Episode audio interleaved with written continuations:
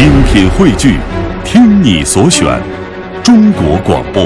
radio.dot.cn，。各大应用市场均可下载。来到中国传奇，我们说木板年画是绘画种类之一。那木刻呢，是在木板上刻出反向的图像，再印在纸上欣赏的一种版画艺术。版画呢，也是中国美术的一个重要门类了。那么，古代版画呢，主要是指木刻，也有少数的铜版刻和套色漏印。独特的刀味儿啊和木味儿，使它在中国文化艺术史上也是具有独立的艺术价值和地位。嗯，说到年画呢，就不得不提到江南了，因为江南的美不仅仅在于它的灵动的山水，这里还聚集了千百年来民间劳动者者的这个智慧和独具匠心。那中国传奇今天记者就带您下江南来了解一下江南主要的民间木板年画，也就是江南水乡的特产桃花坞木刻年画，带您来了解这项具有民间传统审美内容的非物质文化遗产。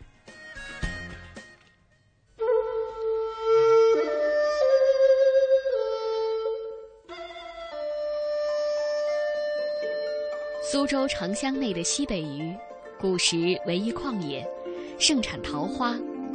每逢春季，姹紫嫣红，曲水花雾，颇似陶渊明《桃花源记》中的梦幻意境。游人骚客慕名来此作诗游览，长此以往，便沿成了雅士的民间访桃问礼的风俗。一条由昌门注入的水巷和岸边的长街，便因此名曰桃花坞。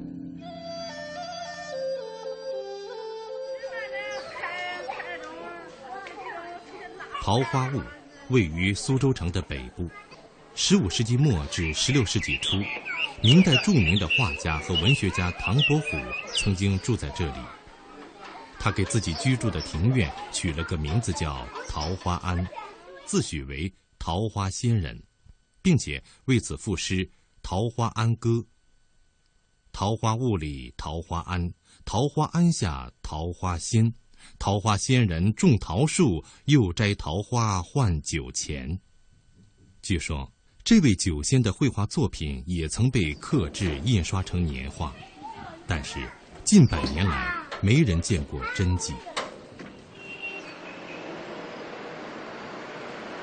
后来，那里有一条街道，被称为桃花坞大街。四百多年前的清代雍正、乾隆年间，这条街道曾经聚集了五十多家年画铺，每年出产的年画达百万张以上，家家雕刻木板，户户描绘丹青，是当年桃花坞大街常见的景象。如果说才华横溢的唐伯虎为这条色彩斑斓的小街增添了无尽诗意的话，那么桃花坞木刻年画则以它特有的古老民间艺术，为这条小街增添了浓郁的历史厚重感。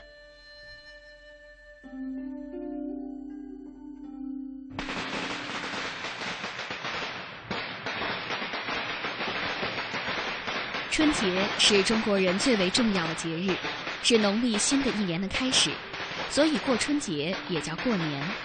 在过年的时候，家家户户放鞭炮、贴春联、吃年饭，还有一项重要的事情就是贴年画。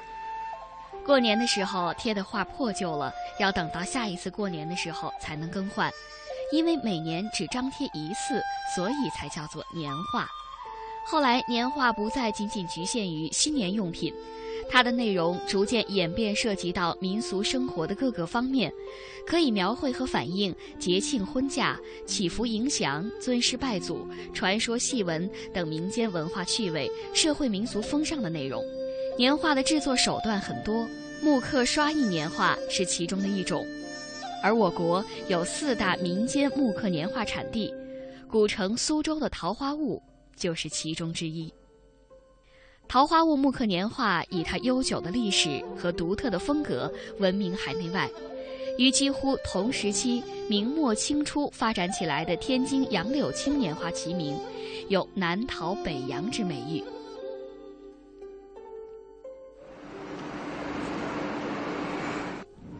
在苏州人的记忆里，王荣兴、许良浦、木林居等老字号的年画才是最出名、最正宗的，是传统桃花坞木刻年画的代表。而在众多年画作品中，一团和气又是最具代表性的传统年画。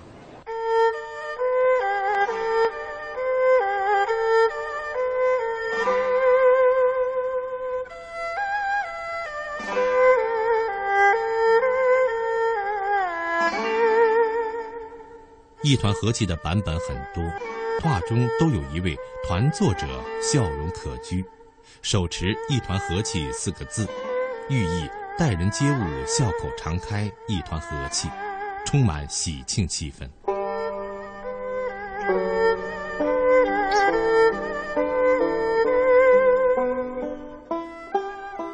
据说这个创意来自十五世纪的明朝成化皇帝。因为皇宫后院的嫔妃们一天到晚争宠吵闹，皇帝受不了，就创作《一团和气图》张贴起来，告诫他们要和睦相处。这幅画现在藏于北京故宫博物院，画的上端附有“御制一团和气图赞”一文，讲的是佛教、道教、儒家学说中和睦相处的故事。在十八世纪的清代雍正、乾隆年间创作的一团和气，是目前能看到的最早、最经典的版本。它不仅仅是一件精致的艺术品，更是桃花坞木刻年画的象征和骄傲。可惜的是，在中国，原图和版片都已经失传了，只有一件作品保存在日本广岛宝物馆。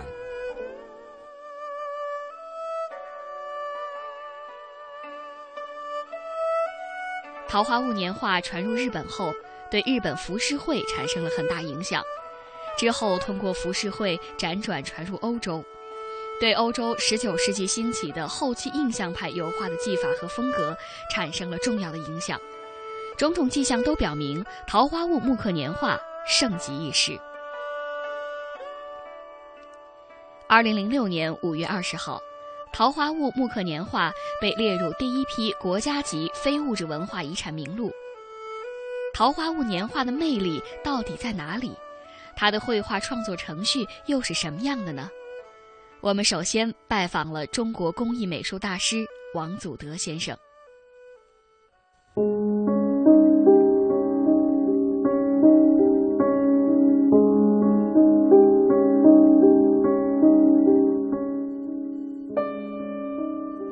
一幅年画由构思起稿到完成，需经过画稿、刻板、套印三个密切相关的步骤。画稿是决定年画作品风格及下几道制作工序的基础。中国工艺美术大师王祖德今年六十六岁了。从一九六二年开始，他就一直从事画稿的创作和对苏州桃花坞木刻年画的整理研究工作。他的很多年画作品被中国美术馆、江苏美术馆和个人所收藏。他的作品《余家书屋》在中国第六届年画展上获得了金奖。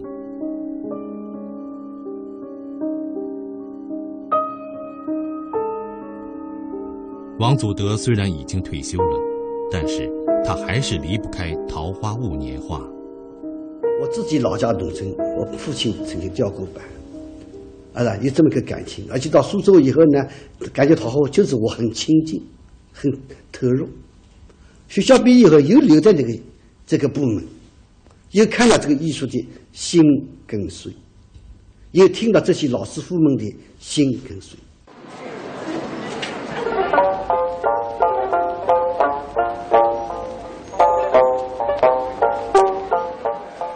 在苏州生活四十多年了，王祖德对这座城市已经完全的熟悉。但是，他现在还是喜欢经常四处走走，看这里的人、这里的事。他对周围的事物始终充满着新鲜感。这么多年来，他走到哪里都随身带着写生本。他说：“他不能停下手中的画笔，只有这样才能不断有创作的灵感。苏州这座古老的城市有两千五百多年的历史，深厚的历史文化积淀和文化底蕴，赋予苏州独特的人文精神。在这块美丽富庶的土地上，诞生过很多画家，当然，唐伯虎也是其中之一。在桃花坞木刻年画最红火的时候，年画铺子老板们经常花重金向画家购买画稿，然后刻版刷印成年画。由于文人雅士们不经意地参与了年画的创作，使得桃花坞的木刻年画提升了品位、格调和艺术价值。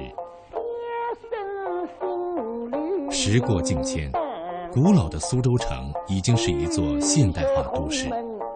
而古老的桃花坞木刻年画却不再那么红火了。